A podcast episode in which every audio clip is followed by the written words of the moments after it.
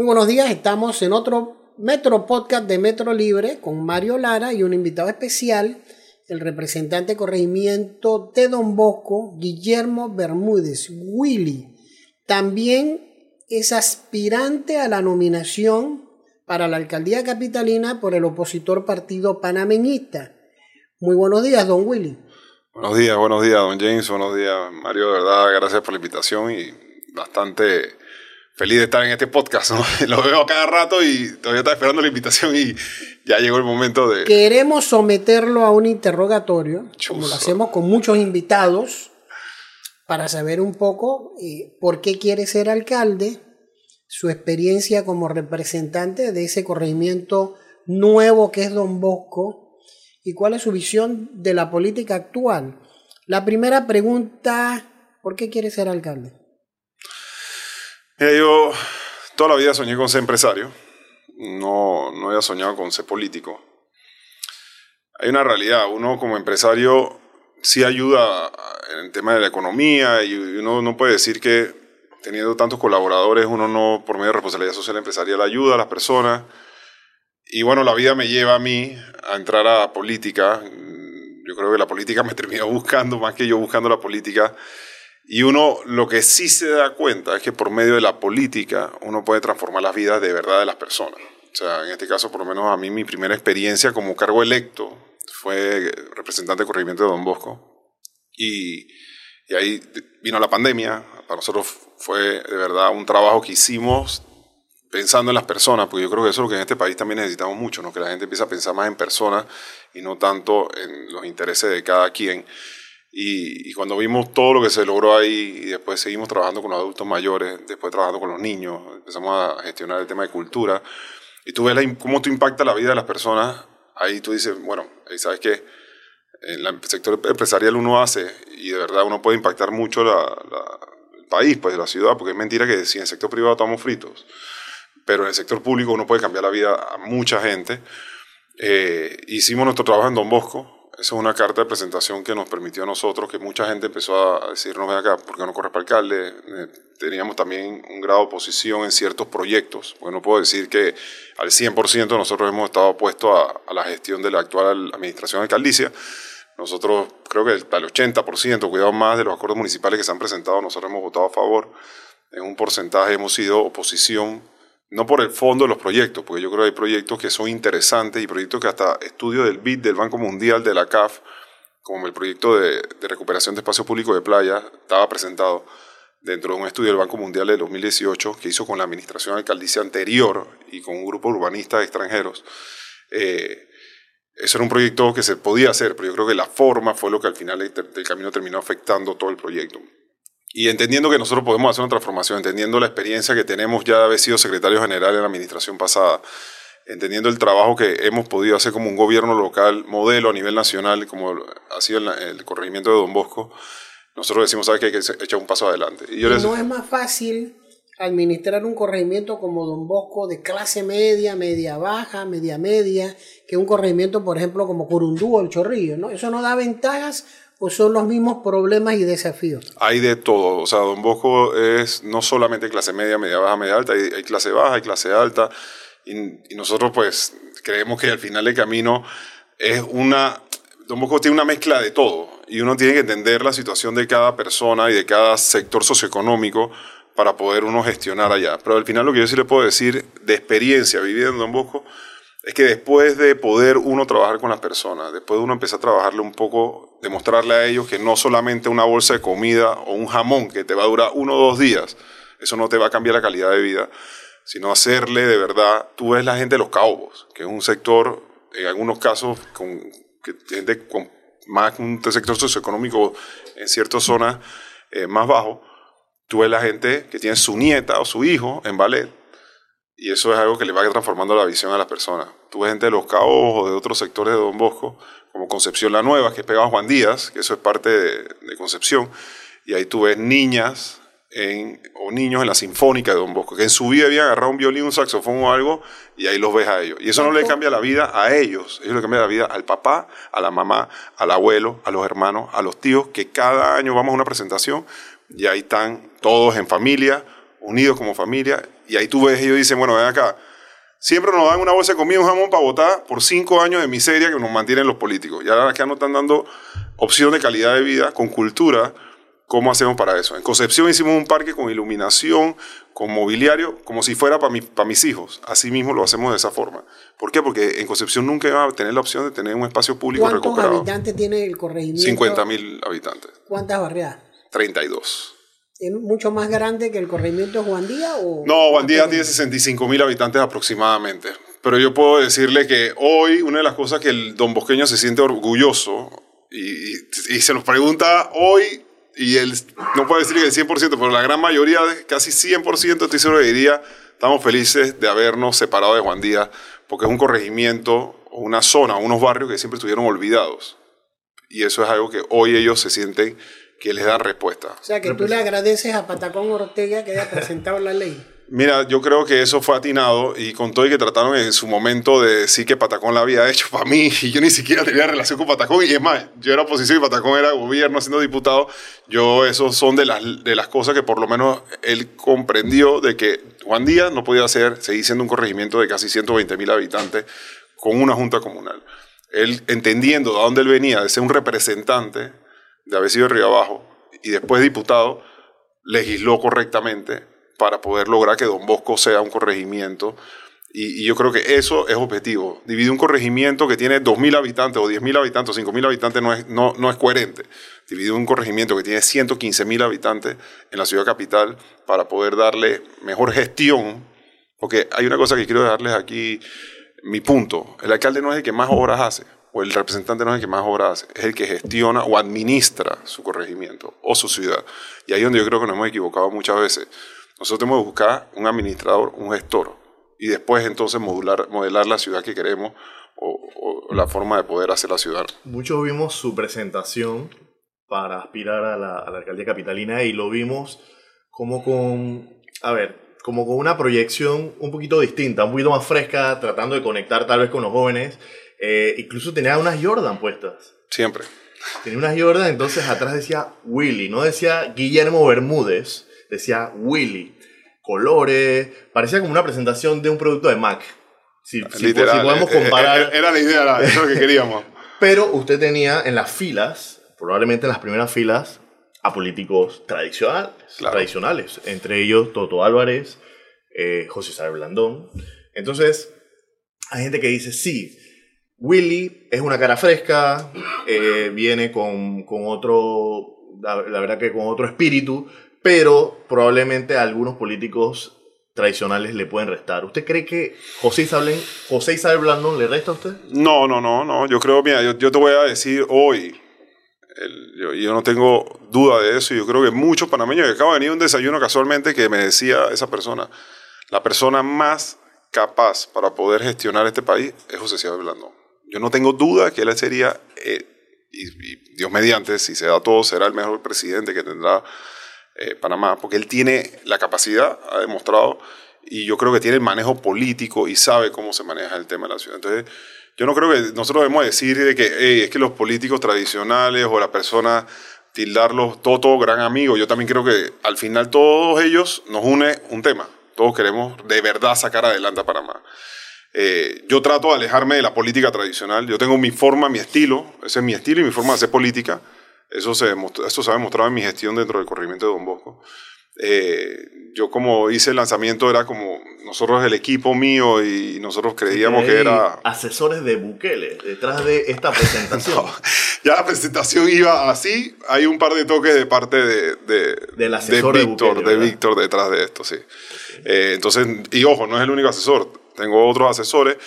Hay que escuchar, yo toda mi vida en el sector privado, yo buscaba asesores que me dijeran en la parte financiera, proyecciones, cómo hacer eh, las inversiones que se fueran a realizar, porque es que tú no te las sabes todas. No es el que, me- el que más sabe, sino el que mejor equipo puede conformar. Y en ese sentido, nosotros hicimos una presentación que era la que nosotros creíamos que era la que podía conectar con la gente. Porque lo que sí hay que estar claro es que la gente está aburrida de la política, no del panameñismo solamente, sino de todos los políticos.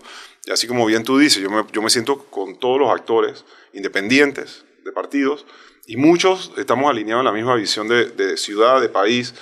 Y hay muchos se acercan a hablar conmigo, igual que yo muchos los busco y me abren las puertas para poder conversar, porque creemos que nos gusta el estilo que estamos haciendo las cosas.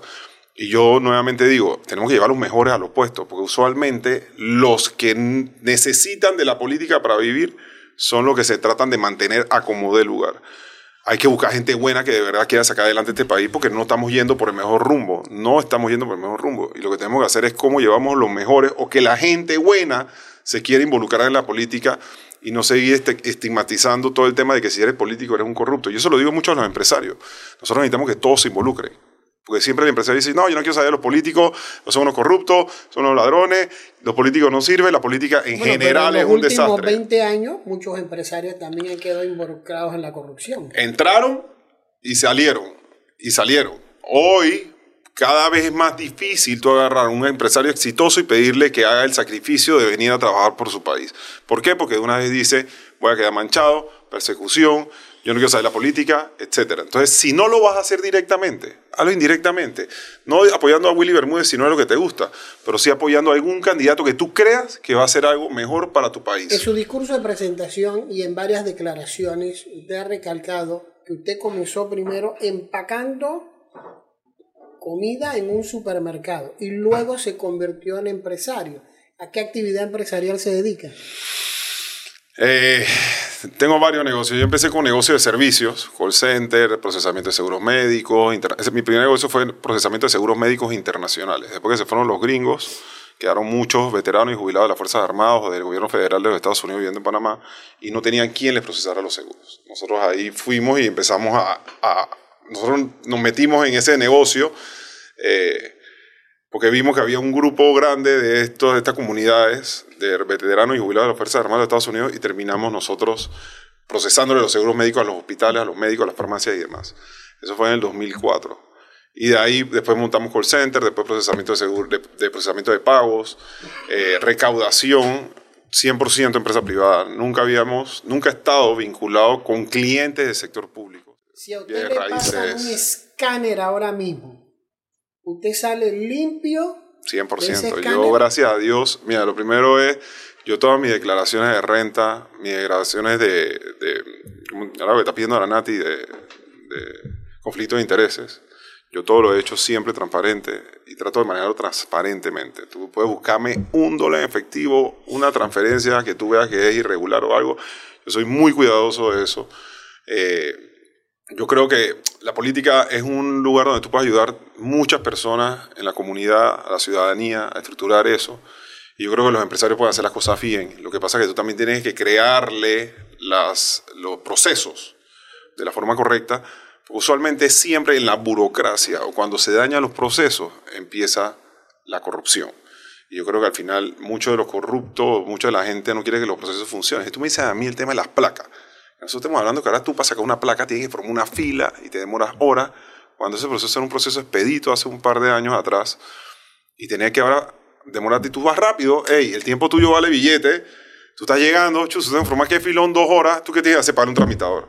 Y el tramitador es literalmente un man que tiene un contacto ahí adentro para poder sacarte la placa más rápido. Eso es un proceso que crea corrupción. Lo mismo con el tema de los planos, ingeniería municipal, eso crea corrupción. Cada vez que hay un entorpecimiento del proceso, termina siendo corrupción. Y eso es lo que nosotros tenemos que ver cómo arreglamos el tema para los empresarios, para que no exista corrupción, para el ciudadano, para que no exista corrupción.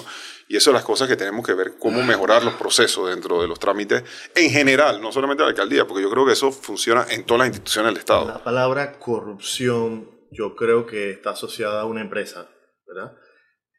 Llamada Odebrecht y cuando usted formó parte de la administración alcaldicia, la alcaldía en la cual usted participó contrató con Odebrecht. Claro, usted me dirá, todo estuvo enmarcado dentro de, del ámbito legal, todo estuvo bajo la regla, pero la mancha está ahí. O sea, eh, es como si se hubiese infectado, probablemente. Algunos dirán, ellos contrataron con Odebrecht. Esa administración contrató con Odebrecht. ¿Qué puede decir si en el futuro usted quiere ser alcalde y le toca nuevamente una empresa como Odebrecht al frente. Lo primero que te puedo decir es que yo no era alcalde. Eso es lo primero. Yo era secretario general, un funcionario más de, la alcaldía. Ellos, hasta lo 100% de lo que yo tengo entendido y lo que yo supe, porque siempre eso fue un revuelo Ellos cumplieron con sus procedimientos, licitaron. En ese momento no había nada que lo inhabilitara para licitar. Ellos se ganaron su licitación y construyeron, terminaron su proyecto, hicieron las cosas, hicieron la acera de España, que es la que estamos viendo ahí, conectando las líneas del metro y demás. Es muy difícil si la ley no la modifican desde la Asamblea para que pero, pero ¿cómo lo hace? ¿Cómo hace para que esto de verdad sea algo y no sea un tema de persecución? Bueno, sí, había un escándalo, de Brecht se estaba condenando, había unos procesos andando, pero había algo que la inhabilitara para poder participar, no. Entonces, ellos cumplieron su proceso y no nos llamemos engaño. Eh, los tipos tienen una maquinaria, o tenían en ese momento una maquinaria fuerte, legal, saben cómo presentar los proyectos, en tema de ingeniería supieron cómo hacer las cosas. Eh, es que es, difícil cuando tienes una empresa tan poderosa en tema de organización, estructura interna de ella, participando en una licitación que, que al final no sean ellos los que se la, se la ganen. Hoy día, pues sabemos que todo ya los tropiezos prácticamente la empresa está desaparecida dentro de Panamá y a nivel de la región, pero en ese momento no había nada que le impidiera a ellos hacerlo. Y tampoco la decisión pasaba por manos mías, porque yo era el secretario general, yo no era ni el alcalde, ni tampoco la comisión evaluadora, que fue la que dijo que eso se adjudicara, porque entiendo que ahí participó hasta la espía, Cámara de Comercio, y vivieron actores, no estoy claro cuáles fueron los actores de fuera, pero ahí se llamaron actores externos para que hubiera mayor transparencia del proceso en el cual ellos se ganaron eh, esa licitación. Usted, de 1 al 5, ¿cómo califica esa administración alcaldicia en la que, si bien usted no fue alcalde, fue secretario y un funcionario de alto, alto rango? De 1 al 5, ¿cómo la califica, calificaría usted? Yo la calificaría de 4. Yo la calificaría de 4. Yo creo que hubieron muchas cosas que se pudieron hacer mejor y eso yo creo que hasta el mismo Blandón lo, lo acepta. Hubieron, yo eh, digo nuevamente, él era el alcalde, él tenía su, su plan de, de, gobierno y nosotros lo apoyamos y lo acompañamos en ese periodo para que lo llevara adelante. Hoy, comparado con la administración actual, yo te digo, si lo comparamos a eso, tiene 10. ustedes hundieron la, la, la calle Uruguay? La calle Uruguay lo que tuvo, y hoy todavía, cuatro años después de la administración actual, sigue siendo. Eh, no, ojo, vamos, vamos, paso a paso. Hoy sigue inundándose, o sigue teniendo los mismos problemas que tenía hace cuatro años, atrás, cuando el alcalde actual dijo: Yo voy a solucionar el problema porque yo soy ingeniero y yo sé cómo. Hoy todavía seguimos en la misma situación de hace cuatro años atrás. Lo que sí te puedo decir, hoy, y a ti, yo estoy seguro que te gusta salir a rumbar, tomar tu cerveza y eso, la calle Uruguay está agarrando vida. Yo te he escuchado un par ayer casualmente y hace como dos semanas un grupo de jóvenes que están ahí, abrí un bar, estoy abriendo una cosa de cervecería, estoy abriendo otra cosa, y, y, yo creo que yo no lo hubiera hecho, es lo que te puedo decir. Yo te defiendo a capa y espada y contra quien sea la Vía Argentina. A mí el mejor barrio del país, no de la ciudad, del país, es la Vía Argentina. Usted montas a caminar a Vía Argentina, el sentido si de comunidad la gente en el parque, tú vas y saludas al señor James que te lo encuentras toda la mañana haciendo ejercicio, ya nos conocemos, vas a la lavandería caminando, después te vas en la noche a tomar de tus tragos a un bar ahí mismo, después vas a... Y, y hay un efecto similar a Cayo Uruguay, la realidad de Uruguay también, y vámonos a, ese comparativo, o sea, ellos tuvieron casi el mismo tiempo de construcción, y Argentina se reactivó automáticamente, Cayo Uruguay la mató, otros factores, también el casco viejo, toda la rumba de Uruguay, que era lo que generaba mucho del comercio de ahí, jaló para el casco viejo. Y hoy día ya está de vuelta entrando acá, porque yo no soporto el casco viejo hoy día por el tráfico, y yo creo que es un tema que hay que abordarlo con el tema de peatonalizar el casco viejo en ciertos horarios, pero, pero la realidad es que Uruguay se está otra vez agarrando. Yo veía que Uruguay cuando se proyectó, hubo una participación grande, se hicieron consultas ciudadanas a dos manos, participó la ciudadanía, yo creo que hubo una mala ejecución. Yo creo que al final del camino no hubo un project manager dándole seguimientos. Yo hubiera contratado empresas extranjeras que nos ayudaran a, poder darle seguimiento al proyecto. Eso faltó. Eh, es un buen, es una, la, esencia del proyecto es buena, un tipo Lincoln Road en Miami, peatonal, todo el mundo caminando, comiendo, algo así como lo que era, lo que es Vía Argentina hoy, pero también tú te das cuenta cuántos edificios residenciales hay en Uruguay, pocos, o sea, y, y hasta, hasta vamos a una realidad, esa zona del área bancaria se ha ido en las noches como deprimiendo, porque no hay nada de vida nocturna. O sea, la gente se ha ido, se ha movido para otros sectores, para barrio, la gente se ha movido para San Francisco, la gente se ha movido para Costa del Este, y eso ha ido perdiendo, y, o, vámonos allá, la gente se ha ido a, a brisas del golf, porque la ciudad ha ido creciendo de una manera que, los, que se ha ido trasladando este tipo de, de comercio que había en ese momento ahí, y, y más la baja residencial. Si usted fuera electo alcalde, ¿cuáles serían los 10 proyectos Chuso, que tendría en su agenda? Yo, yo, no le puedo hablar de 10 porque sería bastante... Ambicioso. No, no, no es ambicioso, eso van a salir, pero yo creo que Lo primero, quiero decirle, hay 12, proye- hay 12 estudios que, como se lo dije hace un rato, que hizo el PNUD, eh, que hizo el Banco Mundial, el, el BID, la CAF, y se hicieron crecimiento de Caledonia, cómo debería crecer Caledonia en los próximos 10 años, el crecimiento frente al- a la costa, cómo desarrollar la ciudad frente al mar. Eso no incluía la playa meramente, porque sí está ahí, ojo, en el estudio del Banco Mundial sale el desarrollo del espacio público que iba del, de Yates y Pesca hasta Paitilla. Y eso tenía hasta una conectividad peatonal por fuera, y ese estudio del 2018 del Banco Mundial, que costó varios millones de dólares, que fueron, fueron pagados por la misma multilateral, que no lo pagó el municipio, pero es un estudio que le queda al municipio y es parte de un aporte que te da el Banco Mundial para desarrollar la ciudad. Te decía que había unos piers, unos muelles, que salía uno del mercado del marisco, el otro pier era en Boca la Caja, el otro era en Juan Díaz, el otro era en Tocumen y Pacora, para crear espacios públicos, culturales, deportivos dentro de los piers, como así en Santa Mónica, en, Los Ángeles, pero sumado a eso, hacía una conectividad marítima que siempre se hablaba. Sonaba wow, ambicioso y todo, pero ahí te explicaba eso. Se hicieron más de 3.000 consultas ciudadanas, se hicieron estudios por dos años, se hicieron talleres ciudadanos en cantidades, se desarrollaron con urbanistas locales y urbanistas extranjeros. El Banco Mundial corrió todo ese estudio y ahí te lo mostraba. Lo mismo pasaba con Caledonia. ¿Cómo desarrollar Caledonia teniendo tres estaciones del metro? Una zona deprimida 100%, pegada a la cinta costera, las mejores cuadras del barrio de la exposición. Y el estudio te decía cómo debía ser. Entonces, urbanísticamente hay muchísimas cosas, el tema de las inundaciones, cómo trabajarlo, vinieron los estudios de los holandeses, o sea, hay estudios, hay tema de cómo planificar la ciudad y cómo desarrollarla Entonces, usted en retomaría estructura. esos proyectos. Esos proyectos hay que revisarlos, actualizarlos seguramente, pero definitivo que tomaría varios de ellos. De esos dos estudios te tomaría muchísimo de ellos. Pero el principal problema, y lo que nosotros atacaríamos el día cero, es el tema de la basura. Hoy día, los 26 corregimientos del Distrito Capital, tú le preguntas, y nosotros tratamos de medir mucho, Pero nos la dice, basura es una responsabilidad de otra entidad independiente. pero la ley de descentralización en el artículo 44 te da la posibilidad legal de que tú puedas hacer el servicio de recolección de basura, entendiendo que tú eres la máxima autoridad del, del distrito. ¿Cómo tú vas a evadir sabiendo que el principal problema en la ciudad, que ya es un problema de salud pública, tú no le vas a hacer frente? Tú puedes agarrar con plata de inversión del municipio y, Y contratar no, influye, y no influye muchas veces en la gestión de un alcalde que su relación, por ejemplo, con el Ejecutivo no sea lo suficientemente buena o con aquellos que tienen que aprobar el uso de fondos. ¿No Mira que influye no, mira que no, James, porque la ley le da autonomía total presupuestaria y le da autonomía total en gestión dentro de lo que marca la ley para que él pueda hacer lo que le corresponde como máxima autoridad del distrito. ¿Y cómo enfrentamos, por ejemplo, asuntos que tienen que ver con la mendicidad, donde también hay otras entidades involucradas? Mire, nosotros creemos mucho en las alianzas entre ONGs, además, uno de los objetivos de desarrollo sostenible de la Agenda Panamá 2030 es el 17, alianzas entre eh, gobiernos públicos y privados y ONGs. Eh, nosotros hemos hecho muchas alianzas con varias ONG y con sector privado para proyectos de sostenibilidad dentro de la ciudad. Pero el tema de habitantes de la calle, que es uno de los principales problemas, porque ahora, yo le quiero decir algo después de este, este tema. Ah, Estaba la gente Remar, estaba, está, creo que se llama Juan Pablo II, que es con las mujeres. Eso, subsidio, apenas llegó la actual administración, suspendió todos los subsidios y vinieron a retomarlo el año pasado. Hasta el año pasado vinieron a retomarlo.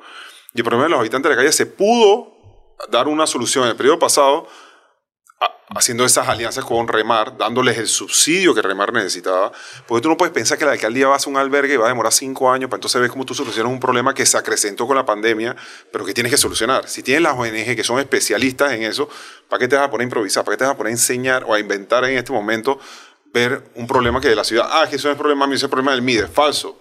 ¿La ciudad de quién es? ¿Del MIDE o tuya? Tú eres que tienes que Ese resolver fenómeno eso. de mendicidad o de habitantes de la calle se ve en Don Bosco. Sí, mira, eh, tenemos un caso puntualmente que tratamos siempre de abordarlo rápido. Y nosotros mismos tratamos de coordinar con la policía para o llevarlos a veces al psiquiátrico o a veces llevarlos al hospital porque están en un estado complicado. O a veces tratamos de hacer alianzas con estas ONG para que me los reciban por lo menos un par de meses y nosotros ver alguna forma de aportarle alguna ¿Y ¿Qué donación. tendríamos que hacer en la, en- como ciudadano? Yo que camino mucho, esta área, por ejemplo, que es un área de clase media alta, y las aceras llegan y se rompe una tubería, la reparan, queda destruida, que queda el hueco, pero no estoy hablando de un huequito, de cosas El enormes. hueco, porque tiene. Hay alcantarillas que se desbordan. Eh, esta área, por ejemplo, tiene un problema con las ratas que parecen unos gatos. Entonces, ¿Cómo la ciudad enfrenta eso? Yo, yo le quiero decir dos cosas. La primera es, alcantarillas en Don Bosco nosotros las reparamos. No esperamos que el MOP lo haga. Pues, ah, es que esa es responsabilidad del MOP, pero es que el problema lo tenemos nosotros.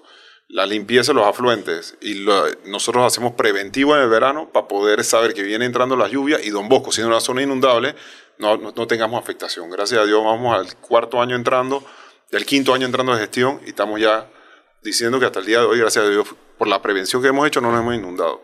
tema de las aceras, eso es el día a día con el tema del IDAN.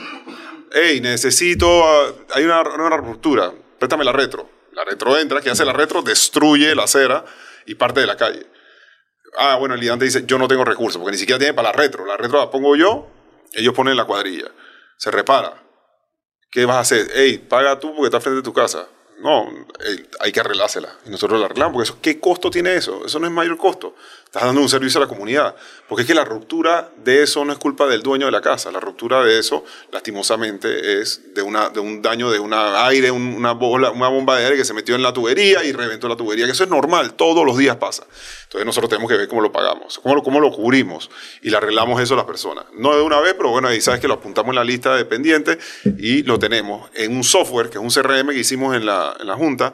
Y cada vez que tú tienes un problema, entras al app de la Junta Comunal que lo puedes descargar en el iPhone o en el, en el Android y ahí tú pones la solicitud. Tengo un problema comunitario, tengo un problema de solicitud de permiso de- deportivo, cultural, quiero alguna cosa. Hoy tenemos una tarde de té en el huerto urbano que hicimos en Don Bosco, a las 5 de la tarde. Lo invito, don James. Si usted va, me avisa, yo, yo le voy allá. Y es una tarde de té dentro del huerto. Ese huerto que hemos capacitado más de 1.500 familias para que tengan sus propios huertos en su casa, alimentos más saludables.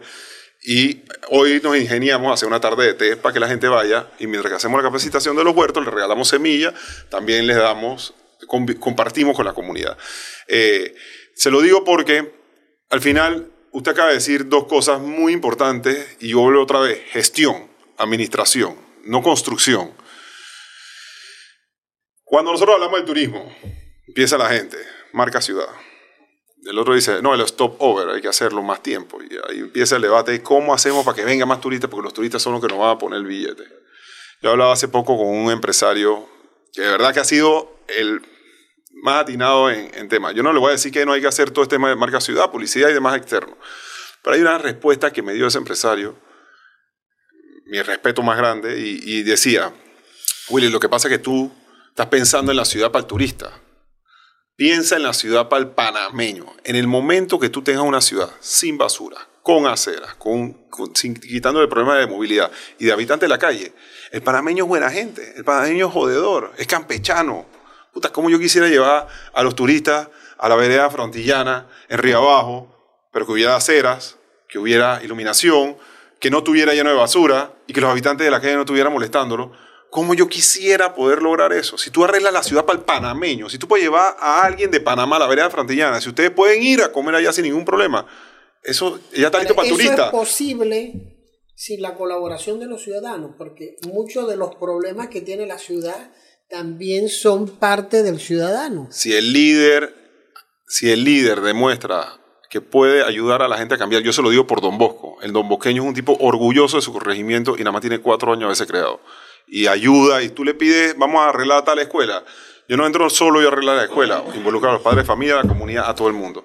Cuando tú agarras y, y unificas a la comunidad y el panameño se siente que de verdad lo está representando de la forma correcta, el panameño se monta en, en la película. Río Abajo tiene la vereda, como usted lo menciona. Eh, Bellavista tiene restaurantes y otras amenidades. ¿Qué tiene Don Bosco para ofrecerle a alguien que quiera mudarse allá o para que quiera calidad de vida, espacios públicos bien manejados, buenos espacios públicos, muy buenos espacios públicos, tiene cultura, todas las actividades culturales, nosotros tenemos más de 300 niñas inscritas en ballet que no existía, tenemos la orquesta sinfónica para sus hijos, gratis, ahí ellos no pagan nada, ni un dólar, tenemos el coro de Don Bosco, tanto así ha sido el tema de la sinfónica que ahí llevó por primera vez el Panamá Jazz Festival, manda, sale de la ciudad del centro, de la ciudad eh, de Saber, y se van a hacer un, un, un recital allá a Don Bosco. Nos llevaron de los artistas que vinieron al Panamá Jazz Festival, fue con la Embajada de Estados Unidos y presentaron parte de su programa allá. Y el cierre del Panamá Jazz Festival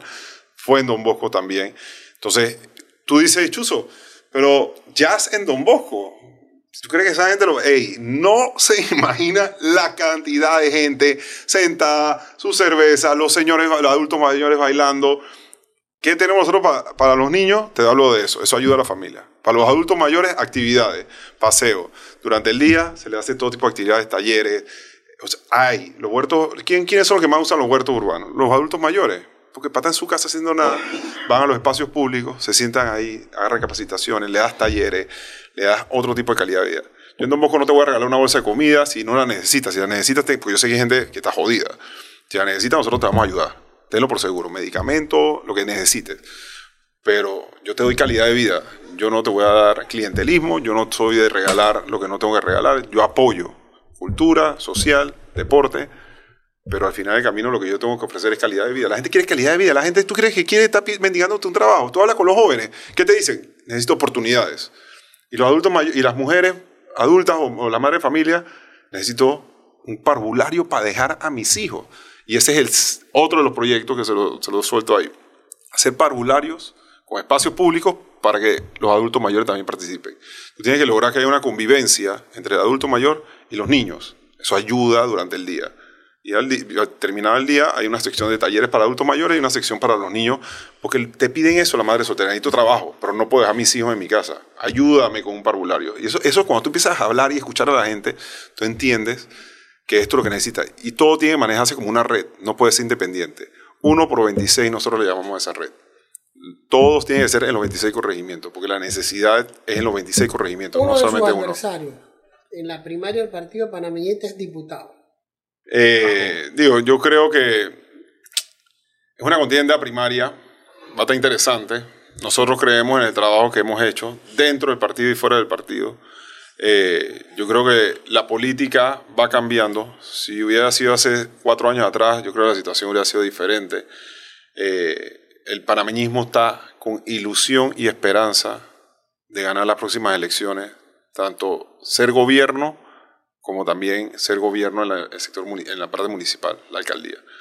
Y yo creo que el panameñismo me ha brindado el apoyo y la confianza muchas veces, eh, y las personas, los dirigentes. Entonces yo creo que va a ser una contienda interesante. Yo, yo fui el que solicité ya primarias, porque a mí yo no quiero que me regalen nada.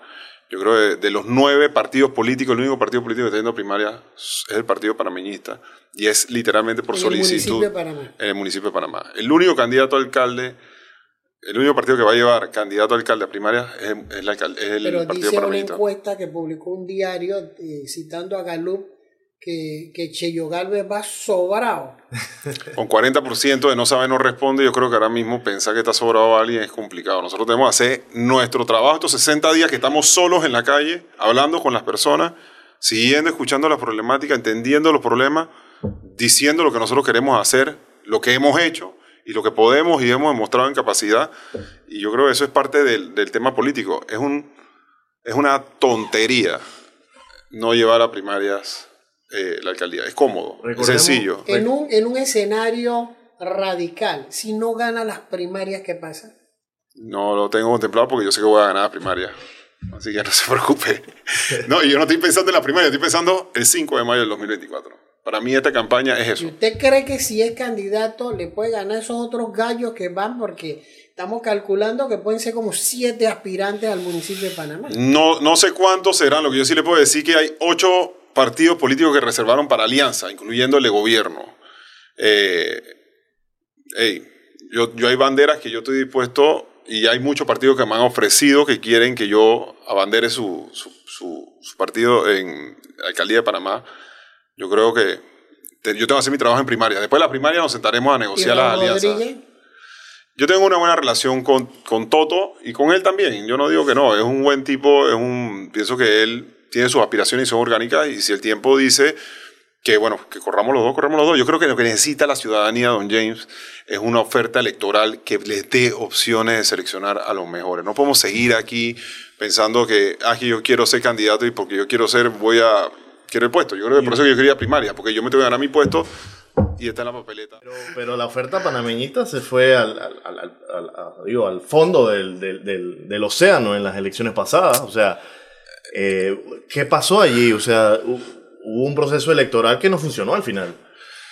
Eh, no, yo creo que, y, y, y, si se quieren llamar a engaño el gobierno actual pensando que ellos tienen, porque lastimosamente yo sí te lo quiero decir, todos los gobiernos tienen, se hacen su, su ¿cómo se llama? Su planteamiento. Su matemática electoral. que de alguna forma, bueno, yo voy a sacar esto y va a pasar lo otro, se va a caer, se va a tropezar con la piedra y lo otro y lo otro, y todo va a terminar de esta manera.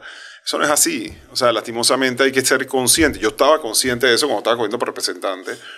Eh, y la estrategia mía me funcionó. Yo dupliqué de voto a mi, a mi contrincante, que era la suplente del, del, representante de toda la vida de Juan Díaz. Los duplicamos cuando ese era un bastión de ellos. Siempre ha sido un bastión PRD. Eh, y en ese momento nosotros ganamos entendiendo la situación. Y si uno es consciente políticamente de la situación de su partido y de lo que va a pasar, tú puedes realmente estructurar y ver cómo de alguna forma apoyas. Eh, yo creo que si el partido de gobierno no es consciente de lo que va a pasar, ahí es donde va a venir el fracaso que fue de lo que pasó con el partido panameñista en el 2019.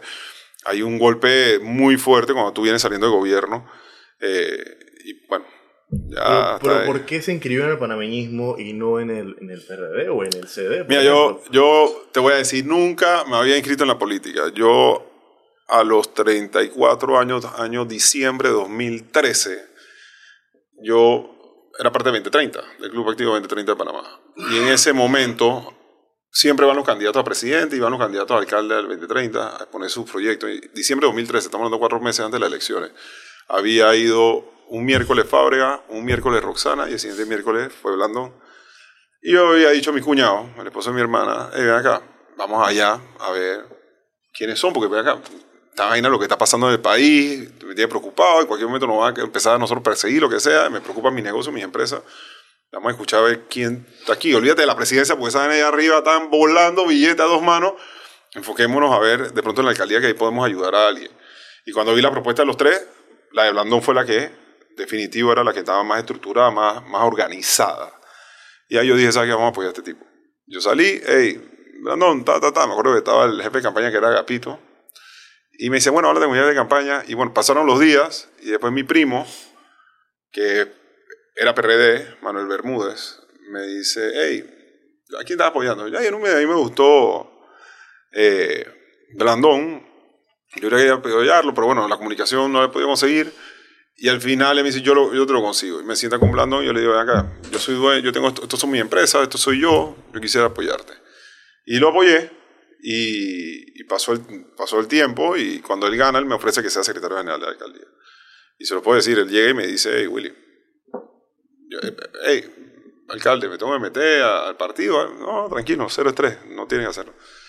Pero pasando el tiempo y viendo el trabajo que él estaba haciendo, yo entendiendo de ahí, se va a reelegir, ahí va a necesitar que lo apoyemos, eso me interesa. Mi abuelo, papá de mi mamá, fue concejal con Arnulfo en 1968. Era el partido que más afinidad siempre yo he tenido, desde el tiempo de la civilista, mi papá civilista, todo el tema. Y yo ahí digo, ¿sabes qué? Me voy a inscribir. Yo fui solo a inscribirme, ni siquiera hablando me dijo que me escribiera. Y de pronto yo con el papelito, me acuerdo, el papelito amarillo en ese entonces, dije, hey, pía José, ya me. Ah, está bien, pues. Eh. Y de ahí empezamos ya el rejuego interno, no convencionales, me gustó la cosa. Es más, cuando yo entro al partido, cuando yo entro, cuando Blandón me ofrece este secretario general, yo llamé a, mi, a toda mi familia, a mi papá, a mi hermana, a todos. Chuso, y cuando le digo, no, mira, me ofrecieron esto, ah, ¿para qué te vas a meter en eso? Chuso, la política no sirve. Lo mismo que dice todo el mundo, tus negocios, tus cosas, para descuidarlo, para meterte en esta vaina, esto es mal agradecido. Y yo le digo, acá, yo no tengo nada que perder, yo no vivo de esto, pero déjeme ver cómo me va. Y si me va bien, si me gusta, sigo, y si no, sigo, me regreso para la privada. Y aquí estamos sentados. Mario Lara, antes de, él le va a hacer unas, preguntas que es sí o no, pero él tiene otra pregunta antes de venir. Dicen por ahí que de usted, si, si llega a ser alcalde, usted va a revivir las cafeterías de Rosana Méndez a un dólar, la comida. No, no, no, no, no sé cuál era esa, ¿verdad? Que ni me acuerdo de la cafetería. Esa que estaba por allá por las 5 de mayo, ¿verdad? Exacto. Digo, primero hay que arreglar el edificio, que ese edificio está lleno de habitantes de la calle. Eh, mira, la 5 de mayo está llena de boneros las 5 de mayo se volvió llena de boneros. Sí, que, es un tema tal vez que, a ver, eh, es, es, un dilema porque... No es un dilema, no es un dilema, ¿No es un dilema, no es un dilema, eso está equivocado. Usted puede agarrar, hoy es un dilema de vuelta para los que se reordenaron. El tema de la bonería o los microempresarios que están en esos lugares, o empresarios informales, ¿Qué quieren ellos? Ellos quieren estabilidad. Ellos quieren un lugar donde ellos puedan estar tranquilos y mañana no lo vas a sacar. Ellos viven con la incertidumbre todos los días de que cuándo me van a sacar, cuándo entra alguien, ahora el próximo alcalde, ¿qué va a hacer? Tú tienes que reubicarlo y reordenarlo. Ellos quieren eso. O sea, tú, no, tú vas a cualquier lado del mundo. Usted ido a, a, DF, a México, a la Basílica de Guadalupe. Cuando tú entras a esa calle, todo está metido en edificios, bien ordenados, vendiendo sus cosas. Lo que quieren ellos es eso. Eso fue lo que se hizo con Blandón. Se agarraron los del Terraplane, se metieron en el edificio de las Américas, se agarraron los del Caledonia, se pusieron en la, en la, en la 5 de mayo. Todo estaba perfecto. Pero ¿por qué yo te he metido en un edificio? ¿O por qué yo te he metido en un, en, un, en un, terreno y tienes a los otros en la calle cerca al consumidor, al que te va a consumir? Entonces, en ese momento ya competencia desleal, se, se desordena la bonería otra vez en la ciudad y tenemos el desastre que Pero otra ese vez... fenómeno de, de la bonería lo estamos viendo también en las estaciones del metro. Claro, hay que tener autoridad. Si no hay autoridad en la ciudad, ¿cómo vamos a poder ordenar el tema de la bonería? Y eso se queja el que más escucho quejándose de eso es Ricky Domínguez. Se queja y se queja y se queja y se queja porque nadie lo apoya. Y él solo no puede llegar allá porque quien tiene la policía municipal, quien tiene los inspectores, quien puede poner orden con el juez de paz, es el alcalde. No es el representante de corregimiento. El representante Mario tiene las preguntas estrellas. Y con eso vamos a terminar el podcast. Bien. Willy. Eh, matrimonio entre personas del mismo sexo, ¿a favor o en contra? Yo creo que ese es un tema que habrá, llegará el momento y se tendrá que hacer una consulta y, y que la ciudadanía al final sea quien decida, ¿no? Yo creo que ese es un tema. ¿Y usted qué, qué decide? Yo tengo cinco hijos, hoy día yo te puedo decir una persona de familia. Eh, yo he creído siempre en la familia, pero yo creo que al final ese es un tema que hay que dejárselo a la ciudadanía y ser respetuoso de eso, ¿no? Estamos esquivándolo un poco, pues. No, no, es que, es que es eso, hay que ser respetuoso de eso. Yo al final del camino yo creo que es un tema debe ser decisión de la ciudadanía. Okay. Legalización de la marihuana para uso recreativo, no para uso medicinal. Eso va a llegar. No estoy creyendo que ahora mismo la sociedad nuestra esté preparada para eso, pero yo creo que eso a nivel mundial se ha vuelto como una tendencia. Yo creo que ahora mismo el orden y la, la, la ciudadanía no está preparada para ese tipo de cosas aquí en Panamá. Definitivo que no. Pero eso pareciera que ya es algo inminente que cada vez se va moviendo en las regiones y, y va a llegar. Legalización del, del aborto. Eh, es muy difícil, muy difícil. Yo sé que hay casos y casos y eso es un tema que habrá que legislar y abrir un debate eh, sobre ese tema. Yo creo que hay situaciones como violación y otras cosas que, que, es un tema de revisión. ¿no? Es duro porque cuando tú lo puedes decir hoy, dije no, pero cuando es tu hija la que le pasa una situación como esa, te deja a ti. Yo nomás pensarlo y, y el sufrimiento de un hijo o de una hija en ese sentido, yo creo que es algo que hay que revisarlo bastante a fondo y y nuevamente, hay que ponerse en los, en los, zapatos de los papás o mamás que sufren esas situaciones con sus hijos. Bien, reelección de políticos, ¿a favor o en contra? Yo creo que sí, hay que, hay, que, hay que permitir por lo menos un periodo más de reelección, así como en otros países, en Colombia. ¿Usted nunca cargó el cartel de no a la reelección? No, no lo cargué y digo Porque yo no, ahora quienes, quienes lo cargaron en su momento ahora pero yo no estoy de acuerdo, mira, yo no estoy de acuerdo, yo no estoy de acuerdo que yo siento que Juan Diego y Gabriel eran dos personas que, que debieron haber debieron haberlo hecho otra vez. Es difícil por el discurso y lo entiendo y se lo respeto yo y se lo expresé en su momento a Juan Diego, eh, pero yo creo que la Asamblea pierde dos personas que han demostrado que están peleando por el país. Se Entonces, equivocaron en su discurso. no, no, no creo en su discurso. Yo creo que no fue su discurso. Yo creo que en ese momento político era el discurso, porque no, no había credibilidad, pero ellos crearon una credibilidad dentro de, de- de su gestión y eso permite decir, ¿sabes qué? ¿Por qué no? Hay que darle la oportunidad a gente buena que se reelija. Y ahí yo creo que perdimos dos excelentes diputados al no reelegirse Juan Diego y Gabriel. O sea, en mi opinión, eh, yo creo que la reelección hay que permitirla. Si quieren, pueden establecerla de un periodo máximo más, pero hay que tener Pero eso incluiría presidente de la República. Claro que sí, el presidente si hace una buena gestión se tiene que reelegir. Y el alcalde, como lo permite actualmente la ley, ¿por qué el alcalde y representante y no puede ser el diputado puede ser el, Lo que yo sí creo que hay que regular es cuántos periodos. Un periodo, máximo dos. En Colombia es hasta, es hasta enredado, ¿no? Porque para presidente sí se puede, pero para alcalde no puede reelegirte. Aquí en Panamá yo sí creo que hay que permitir la reelección. Lo que yo sí creo que hay que, hey, ve acá, un periodo máximo. Permitir la reelección, un periodo máximo. Hay que legislar en torno a eso. Finalmente, pena de muerte en Panamá. Chuso, con el aparato judicial que nosotros tenemos es muy berraco tú pensar en eso en estos momentos. O sea, yo creo que nuevamente nuestra sociedad, y, yo sí se lo quiero decir, nuestra sociedad es una sociedad bastante conservadora. las cosas a nivel mundial se van moviendo muy rápido y acabamos de hablar hace un rato del tema de la inteligencia artificial, cómo, cómo ha cambiado la vida de mucha gente. O nos montamos en las cosas como deben de ser con la apertura eh, de, nuestros, de nuestros temas sociales y demás, o realmente nos, vamos a, va a pasar por encima. Ahora mismo las discusiones que tenemos, las que tú has propuesto y demás, son discusiones que hay que tenerlas, pero mientras que nosotros no cambiemos nuestra sociedad, mientras que no empecemos a pensar como en las personas y no empecemos a cambiar la corrupción, porque ¿cómo tú puedes hablar de pena de muerte con un país con el grado de corrupción que tenemos hoy día? ¿Cómo tú le vas a poner en juego la vida ante unos jueces que hoy fallan de una manera y mañana fallan de otra? Entonces, yo sí creo que no podemos perder la confianza ni la fe, porque ahí está la ley de extinción de dominio. Ah, no, porque es que entonces va a venir a persecución y demás, porque los jueces son unos corruptos. No, no puede ser que nosotros legislemos pensando que todo está jodido y que entonces nosotros no podemos legislar lo que realmente el país necesita. Nosotros tenemos que hacer las cosas como se tienen que hacer y obligar que las instituciones del Estado tengan que ser las correctas y que las cosas funcionen como tienen que funcionar. Muchas gracias, Willy, por esta participación en el podcast de Metro Libre. Muchas gracias Mario y nos vemos en otro episodio del Metro Podcast de Metro Libre.